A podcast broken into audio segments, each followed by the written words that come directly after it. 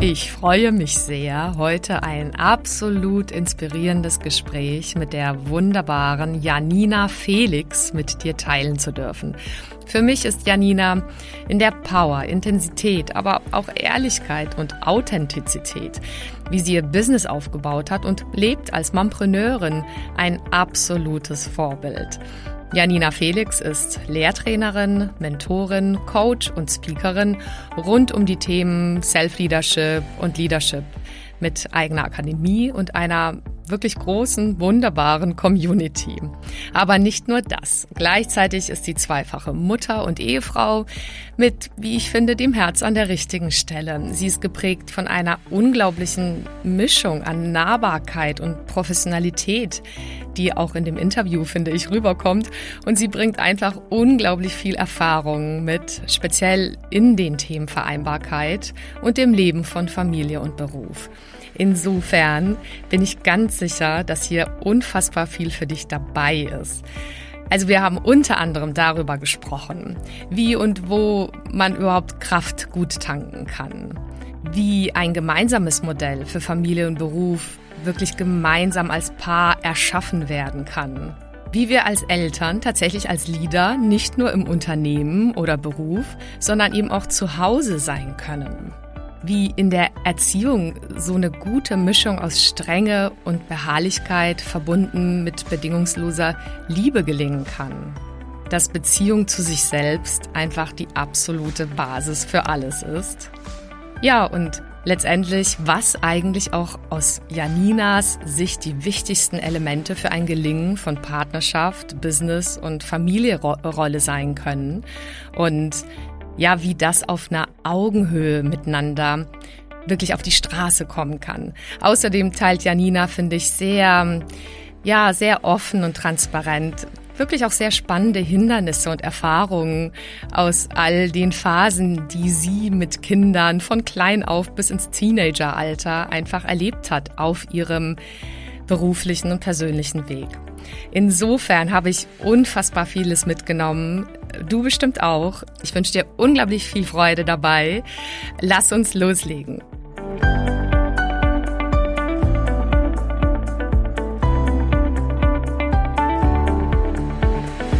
Hi, schön, dass du da bist. Ich bin Carolina Schuler, Life Coach, Mama von vier Kindern und mein Mann und ich hatten früher ehrlicherweise auch nicht immer eine Idee, wie genau das eigentlich gehen soll, Beruf und Familie gemeinsam zu schaukeln. Und vielleicht kennst du das, diesen Traum, dass beides gesund, selbstbestimmt und erfolgreich möglich ist. Und das ist es. Genau dazu möchte ich dich hier ermutigen und dir zeigen, wie du Beruf und Familie ganz praktisch unter einen Hut bekommst und dir auch langfristig dein eigenes Sharing-Modell als Glückspaar aufbaust. Lass uns also gerne diese Nummer gemeinsam angehen, denn ich weiß, es lohnt sich.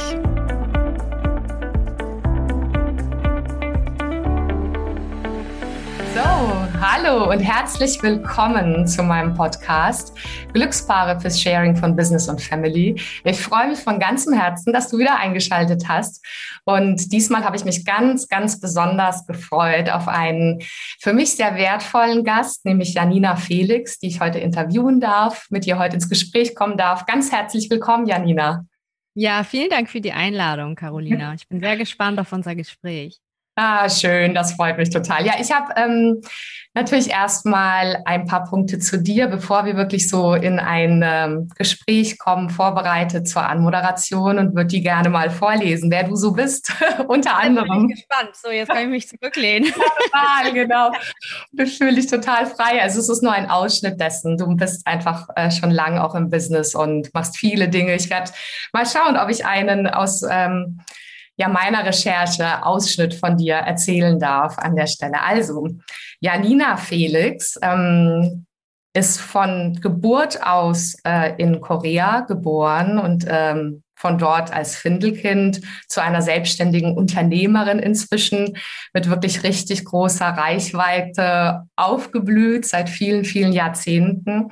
Du bildest ähm, verantwortungsbewusste Leader für sinn sinnerfüllte Arbeitskultur aus und das machst du ähm, sowohl als Management-Trainerin als auch als Executive Coach ähm, einfach für verschiedene Unternehmen, eben innerhalb, aber auch außerhalb äh, der Gastronomie. Ähm, und weil diese Branche, so habe ich das verstanden, einfach dir so am Herzen liegt und die, du die Menschen dort auch groß machen möchtest, hast du bereits 2018, soweit ich das richtig verfolge, deinen eigenen Podcast gegründet, der Leadership und Hospitality Inspiration heißt.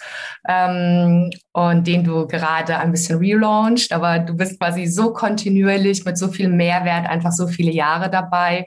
Und ansonsten habe ich den Eindruck, bist du einfach als Coach, als Mentorin, als Lehrtrainerin sowohl live als auch online unglaublich präsent und unterwegs mit deinen eigenen holistischen einfach Empowerment-Programmen und Coaching-Programmen ähm, die man einfach auf deiner Webseite ja buchen kann, von denen man profitieren kann. Und du bist auch Speakerin und hast schon wunderbare Vorträge, unter anderem bei Gedanken äh, tanken gehalten und ja, bist im Netzwerk äh, zum Beispiel mit Tobias Beck auch unterwegs und mit Yvonne Schönau. Und da seid ihr einfach da für Menschen, um sie aufblühen zu lassen als einfach Trainer und Mentoren. Und jetzt freue ich mich ganz herzlich willkommen, dass ich mit dir sprechen darf über dieses spannende Thema, wie man so ein Business und da noch äh, Familie, du hast nämlich zwei Pubertiere und Teenager von 18 und 16, wie man das einfach gemeinsam mit deinem Mann, vermute ich mal, einfach wie du das gemeinsam so gestemmt hast. Und ja, ganz herzlich willkommen, Janina. Schön, dass du da bist. Dankeschön. Was für eine schöne Anmoderation. Danke. Ich fühle mich ganz geehrt. Du hast ja sehr viel dir äh, angeschaut, gelesen, recherchiert. Dankeschön. Das ist sehr wertschätzend. Hm, das freut mich total. Ja, ja, das ist witzig. Ich hatte so die Gelegenheit, ähm, auch in deinen Podcast mal reinzuhören und in deine Arbeit. Und es hat mich immer sehr, sehr, sehr authentisch einfach und natürlich angesprochen, wie du von dir erzählst und ja, unter anderem zum Beispiel dein Bauwagen-Retreat, um einfach auch Kraft äh, auch für dich auch zu tanken. Und, und das macht dich so menschlich, finde ich. Und ich würde gern gleich direkt damit äh, einsteigen, einfach so wie du aus deiner Erfahrung mit der Nummer, die du so stemmst, wie du da immer wieder Kraft tankst. Was gibt es da für Dinge, die dir gut tun? Ja, das sind äh, verschiedene Sachen. Ich glaube, zum einen ist das etwas, ich bin ein von Natur aus sehr positiv und zuversichtlicher Mensch. Ich muss mir da gar nicht immer so viel antrainieren. Das ist mir glücklicherweise vom Universum mitgegeben. Also das war, glaube ich, schon früher als Kind so, dass ich eher immer das gesehen habe, was funktioniert und das, was toll ist. Also eher den Sonnenschein und das, das Gute darin. Und ich glaube, dass viel einfach eine Haltung ist. Aber natürlich lässt sich das auch äh, auf jeden Fall trainieren und so. Mhm. Und dann sind es ja Quellen, die, glaube ich, jeder finden darf. Das ist ja für jeden unterschiedlich, ne? wo, wo tanke ich Kraft und das mhm. sind unterschiedliche Sachen. Ich äh, war jetzt, wie du das erwähnt hast, im Bauwagen-Retreat, weil ich so für mich erkannt habe, ich brauche jetzt ein bisschen Abstand. Und das mhm. habe ich aber wirklich das erste Mal gemacht, mich in so einen Bauwagen gesetzt und mal, äh, ja, wenig Menschen um mich gehabt und einfach mal zu mir gekommen. Und mhm. ich habe gemerkt in, letzter, in den letzten Jahren, dass die Natur mir sehr viel Kraft gibt. Ich habe ja eine mhm. Hündin und mit der gehe ich sehr viel ausgiebig auch spazieren und so. Wir werden jetzt, ich werde mit meinem Mann zusammen jetzt eine Alpenüberquerung machen, auch das erste Mal. Und ich glaube, das ist so ja, seit ein paar Jahren einfach die Natur, die mir sehr viel Kraft gibt. Mhm. Ja. Mhm. Kann ich total teilen. Auch so unberührte Natur. Wir ja. brechen heute Nachmittag auch auf unsere Hütte wieder auf. Wir haben ja. da so eine ganz einfache Hütte in den Bergen. Und das war schon immer auch mit den, den Kindern so ein Kraftort, wo die so einfach frei sind und einfach und ohne Großkonsum. Ja. Ja, wie ist das mittlerweile? Also hol mich ab in dein äh, Leben. Ich merke es ja jetzt schon mit unseren zwei Großen, die, die 13 und 15 sind. Ja, wo gibt's Glücksmomente und Momente, die ihr teilt als Familie mit euren Kindern und überhaupt gemeinsame Momente? Aber wo ist so dieses Loslassen beginnt ja eigentlich schon nach der Geburt, aber wo, wo könnt ihr, müsst ihr die quasi immer mehr loslassen vom Alter her gerade? Ja, also meine Tochter ist, wie gesagt, 16, mein Sohn ist 18. Ich habe ganz früh schon gar nicht so aus dem pädagogischen Aspekt her losgelassen, sondern aus einem sehr egoistischen Grund, weil ich gedacht habe, wenn es mir gut geht, geht es den Kindern auch gut. Mhm. Und habe sehr früh die in Selbstständigkeit erzogen. Also die sind schon, die konnten kaum den Teller tragen, dann mussten sie den schon zur Geschirrspülmaschine tragen und solche kleinen Sachen halt, ne? Und obwohl es natürlich schneller ist und wahrscheinlich auch sicherer, das, ne, die Hälfte ging immer auf den Fußboden und so. Aber das ist dieses Aushalten. Und ich habe immer gedacht, gut, wenn ich das jetzt dem beibringe, dann ist es irgendwann selbstverständlich. Mhm. Natürlich funktioniert das nicht immer so, wie wir uns das vorstellen, wie ich mir es vorgestellt habe, aber die Richtung stimmte schon. Also mhm. dieses, ne, also das ist so die Frage nach dem Loslassen. Und ich bin, ähm, ja, ich war unter 30, als ich meine Kinder bekommen habe. Und ich glaube, ich weiß es nicht genau, ich hatte nicht so viel Angst. Ich bin sehr frei auch selbst aufgewachsen und ich hatte, ich weiß, was alles passieren kann, aber ich glaube, die größere Gefahr besteht darin, wenn du immer versuchst, die größtmögliche Sicherheit zu bieten. Und die größtmögliche Sicherheit ist im Grunde, die Kinder so zu wappnen, auszustatten, dass sie gut allein zurechtkommen. Mhm. Und das war, das war mir immer sehr wichtig. Und ich habe eine Freundin, die ist Sozialpädagogin, die hatte mal erzählt, sie hätte einen Ausflug gemacht mit ihren Jugend, also ja, Kindern und Jugendlichen. Und das war eine Gruppe von 15 Kindern, die sind ins Schwimmbad gegangen, eben halt alle aus ja, sozial schwierigen Familien. Ne? Und dann war da äh, eben ja ein Kind, was ähm, auch ganz schlimme Erfahrungen schon gemacht hat in Mädchen, was missbraucht wurde und so. Mhm. Und äh, da war dann ein Mann im Schwimmbad, der hat sich aus dieser ganzen Gruppe dieses eine Mädchen rausgesucht, ne? weil sie eben halt dieses auch so ausgestrahlt hat.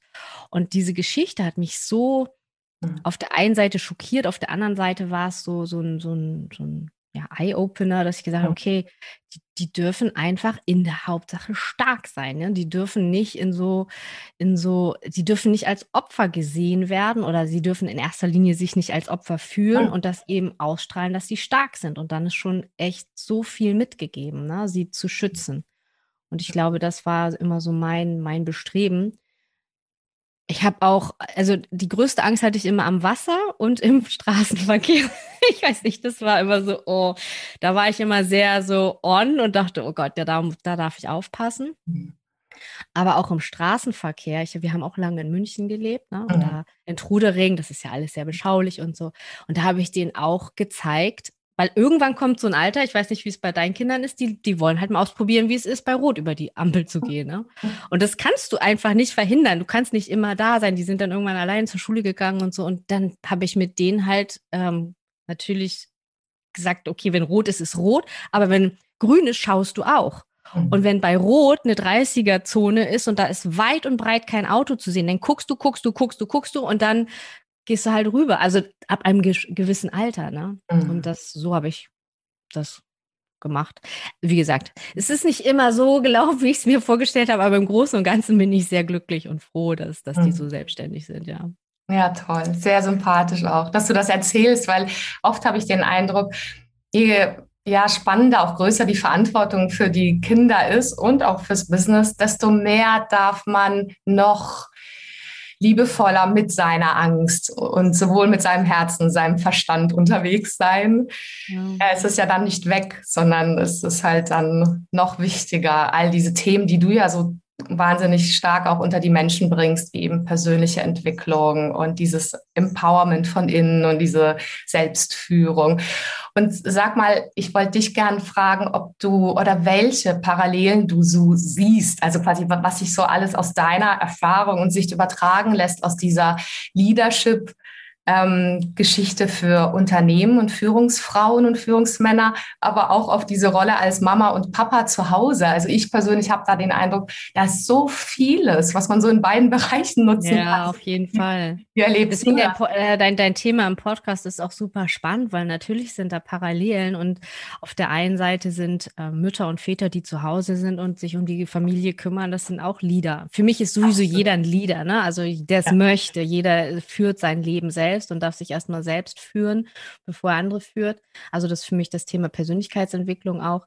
Also die Parallelen, finde ich, sind so, ich habe im, im Leadership habe ich, äh, oder in Unternehmen habe ich so den, den Dreiklang, Leadership-Dreiklang. Wenn du dir so ein Dreieck vorstellst, an den drei Ecken ist halt auf der einen Seite, auf, an der einen Seite ist ähm, ein, ein das bist du, also ich, ne, und äh, wie ich hier stehe und in meiner Kraft bin.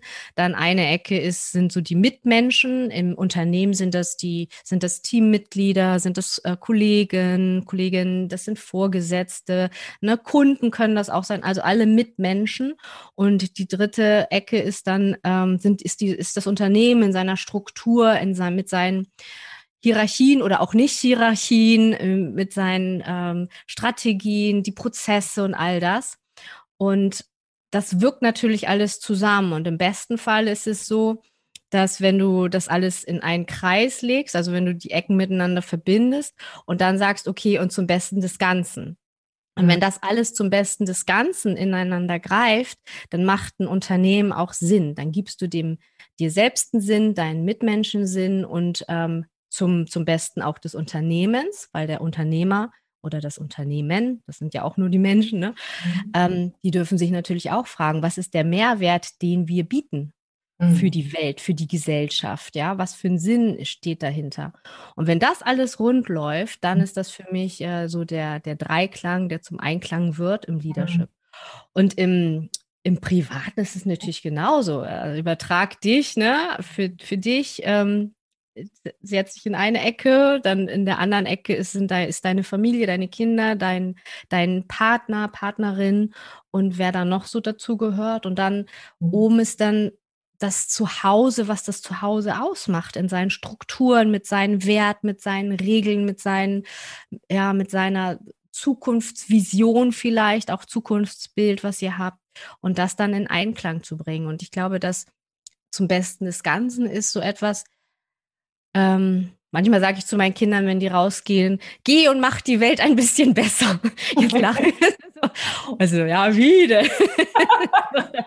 und ähm, ja, sei einfach, ähm, ich, ich mag das gerne, bringen heute jemanden zum Lächeln. Das ist schon die Welt ein bisschen besser machen. Ne? Hm. Das sind so für mich die Parallelen, beziehungsweise geht das ja alles ineinander über. Wir sind, wir sind alles Individuen, aber wir sind immer noch ein Teil des Ganzen. Ne? Und das mm. zu begreifen ist, ist, ist glaube ich, das, was, was Leadership im Unternehmen und zu Hause hm. zugleich macht eigentlich. Ne? Total. Und wie schön dein äh, Bild, dass das dann rund läuft, dass das dann zu einem Kreislauf werden kann. Der, der zeigt auch ein Stück weit dieses Verbundene auch miteinander und mit der ganzen Welt.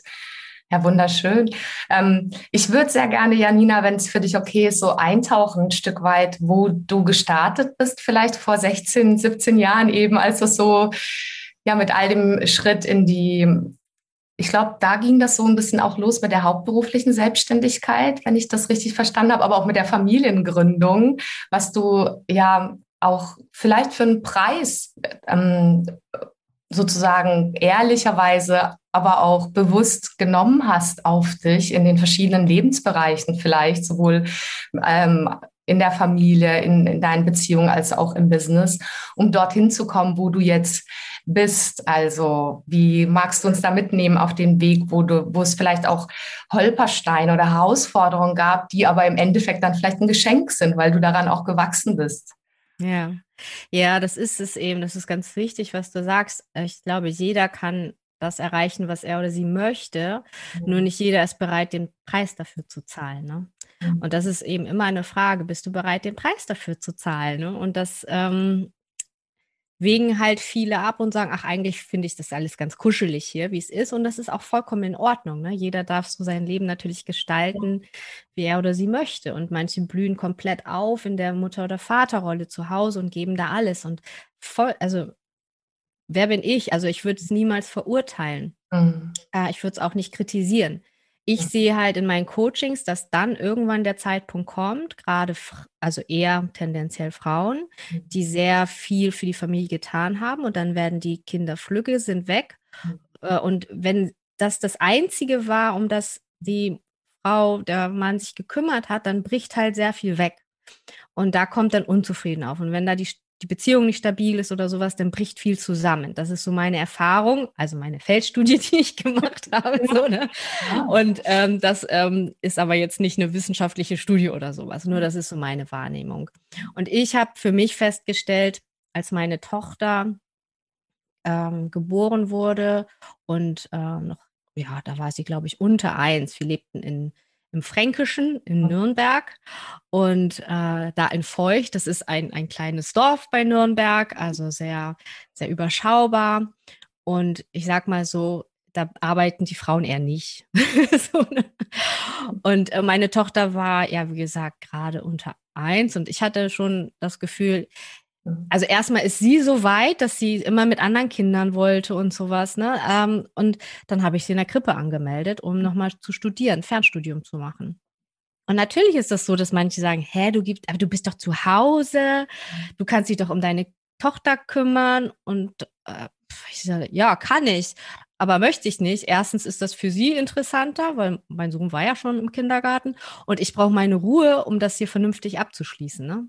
Und mhm. dann habe ich sie halt in die, in die Krippe gegeben. Der Preis war dann halt, dass ich ein bisschen komisch angeguckt wurde. Der Preis ist, äh, aber Preis ist auch finanziell natürlich. Ich meine, das, wir sprechen hier von vor fünf, 16 Jahren oder sowas. Da war also ein Krippenplatz in Bayern, 15 Stunden, das hast du richtig Geld bezahlen. Ne? Ja. Das, das war nicht so wie heute, wo du das alles irgendwie, keine Ahnung, mitfinanziert kriegst und Elterngeld und weiß ich nicht, was es noch alles gibt. Das war, hat sich viel zum Guten entwickelt. Ne? Also, das mhm. war also auch klar der monetäre Preis, den wir gezahlt haben.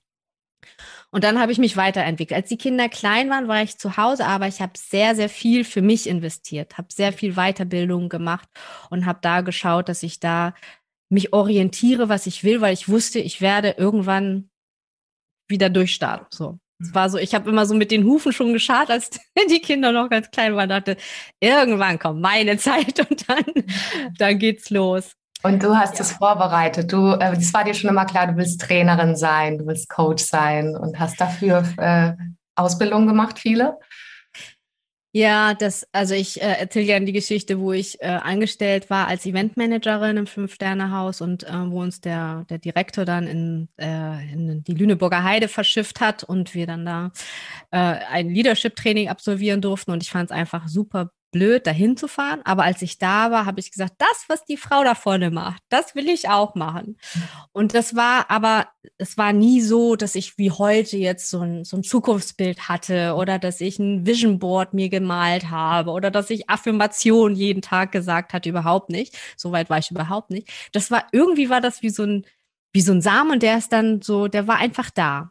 Mhm. Und irgendwo waren diese ganzen Entscheidungen, die ich getroffen habe, das war mir, das war komplett aus dem Unterbewussten heraus. Mhm. Und so bin ich den Weg halt gegangen. Also ich habe damals, als ich die, äh, das Studium da gemacht habe und auch die Trainerausbildung, mhm. habe ich das gar nicht so vor Augen gehabt. Ne? Es war so sehr intuitiv. Mhm. Intuition. Und erst später kam das dann so, ja, wie kam denn das? Woher kommt das und so weiter? Da mhm. kam das dann. Mhm. Und das ist, ähm, ja. Ja, das ist spannend, aber auch so rückblickend auch noch, ich meine, zu schauen, wo man jetzt heute ist und zu wem man geworden ist ein Stück weit und zu wem man weiter noch durch das, was man in die Welt gibt, also auch an die Kinder vielleicht einfach denen vorlebt vielleicht, aber auch äh, mit den Menschen, mit denen man arbeitet. Das ist schon faszinierend, wie wichtig das ist, da auch ja. da rein zu investieren in die Zeit. Und vielen Dank, dass du das geteilt hast, dass das für dich vom Modell her völlig stimmig war, weil Kinder soziale Wesen sind, auch quasi wie so ein großes Dorf mit zu nutzen, auch mit all den Schwierigkeiten, dass das dann natürlich so teuer war. Ich weiß, wovon du redest, das haben wir mit den vier Kids ja auch alles erlebt und auch wenn ich hier ja kein einziges Rezeptmodell oder so predige, sondern genauso wie du das sagst, das darf jeder selbst für sich finden und wählen und in der Partnerschaft bestimmen. Und es kann sich auch phasenweise ändern. Äh, haben wir das auch so gelebt. Also unsere Kinder waren auch, ähm, also von Anfang an bei uns beiden auch immer. Wir haben uns beide quasi, also versuchen es bis heute, uns den Rücken frei zu halten, sowohl zu Hause präsent zu sein, da zu sein, im Haushalt auch und für die Kinder, aber auch in unseren Berufen. Mhm. Wie war das für dich und deinen Mann? Wo würdest du sagen, habt ihr euch schon immer und auf dem Weg nochmal ganz neu facettenreich gegenseitig unterstützt oder den Rücken freigehalten? Mhm. Also so eine Beziehung ist ja etwas, das, äh, das lebt und das ist ja nie, sollte aus meiner Sicht aus nie statisch sein. Das ist immer eine Investition, das ist ein Ernten, das ist wieder reingeben und wieder auch mal nehmen können und sowas. Ne? Und ähm, als ich mit Oscar schwanger wurde, da waren wir auf der, auf der Karriereleiter ungefähr gleich so. Jetzt, wenn man mal so sieht, so das, ähm, das Einkommen, Status so ein bisschen. Ich war aus der Hotellerie raus und habe für ein großes kanadisches Unternehmen gearbeitet und war da an der Seite der Vicepräsidentin für Kommunikation.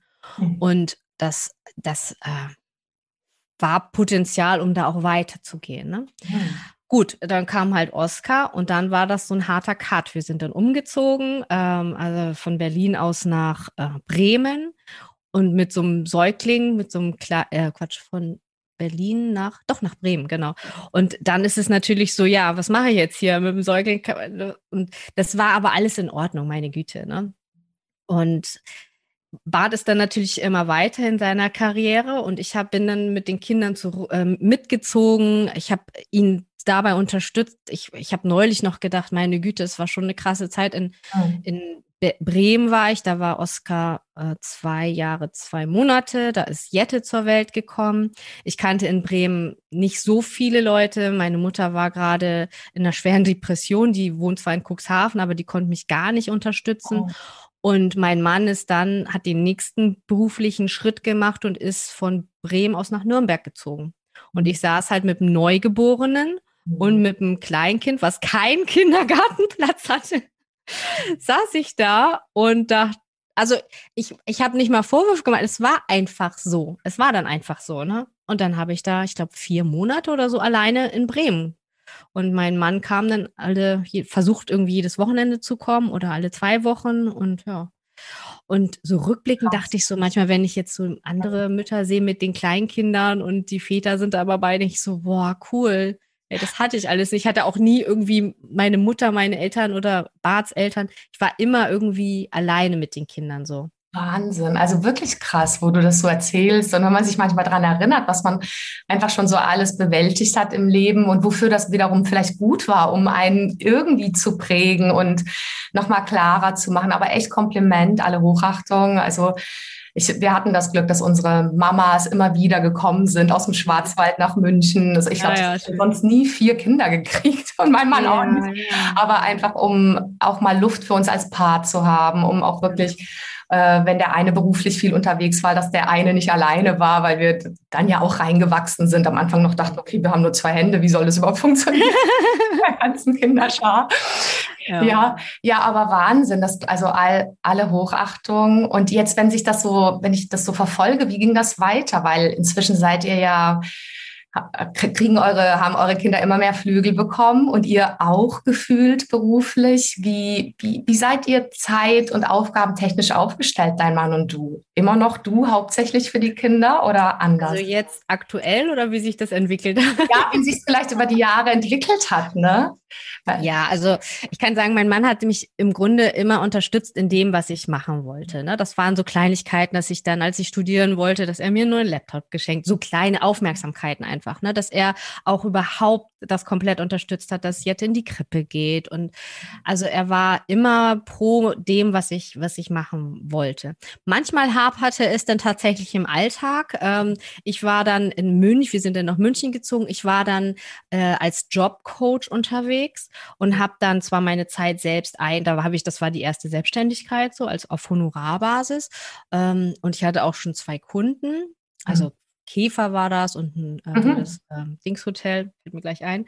Und ähm, aber seine Termine waren immer wichtiger. Also als Hoteldirektor und dann war das wichtig und das wichtig. Und irgendwann habe ich dann mal gesagt, ja, es kann sein, dass das wichtig ist, nur meins ist auch wichtig. Ja. Die Leute verlassen sich auf mich, die warten darauf, dass ich die unterstütze und so weiter. Ne? Und dann gab es auch mal äh, Stress und ich habe mich dann durchgesetzt und dann ist er da war Oscar vier, fünf oder sowas, ne? Da ist er das erste Mal zum Kinderarzt gegangen und meinte, oh mein Gott, ich musste eine Stunde warten und das waren alles solche Rotznasen da. Ich bin jetzt wahrscheinlich auch krank. Ich so, willkommen in meiner Welt.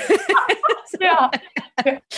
und ähm, das war so sukzessive, dass ich immer mehr, also ihn eingebunden habe in den Alltag. Mhm. Ne? Als wir dann nach Hamburg gezogen sind, habe ich gesagt, okay, ich habe dann einen Job wieder angefangen in Vollzeit äh, es ist wichtig, dass wir jemanden haben, der sich um die Kinder kümmert. Die waren zweite und vierte Klasse, waren natürlich auch völlig traurig, dass, dass das Umfeld da nicht mehr da war aus München, gerade mein Sohn.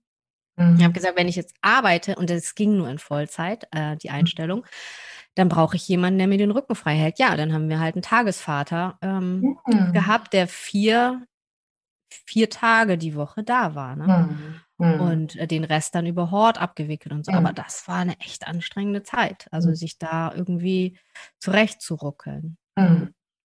Ja, und jetzt heute, ich habe mich dann selbstständig gemacht, aus dieser Anstellung heraus habe ich mich wieder selbstständig gemacht und ich glaube, ich habe immer darauf geachtet, dass ich, äh, ich äh, äh, Angebote annehme, dass ich Unterstützung suche. Ne? Dass ich nicht sage, ich muss das jetzt alles alleine schaffen, weil es gehört sich so. Nee, das habe ich dann irgendwann abgelegt. Auch Perfektionismus, ach egal. Hauptsache machen. Äh, wen interessiert das alles? Ne? Und ähm, dann habe ich, jetzt ist es so, gerade wieder, mein Mann lebt seit äh, Juni 2020 in Wien. Der hat sich beruflich leider ähm, da, also es war eine gemeinsame Entscheidung, aber aus der Not an Option ist er jetzt nach Wien mhm. äh, gezogen vor, vor einem Jahr.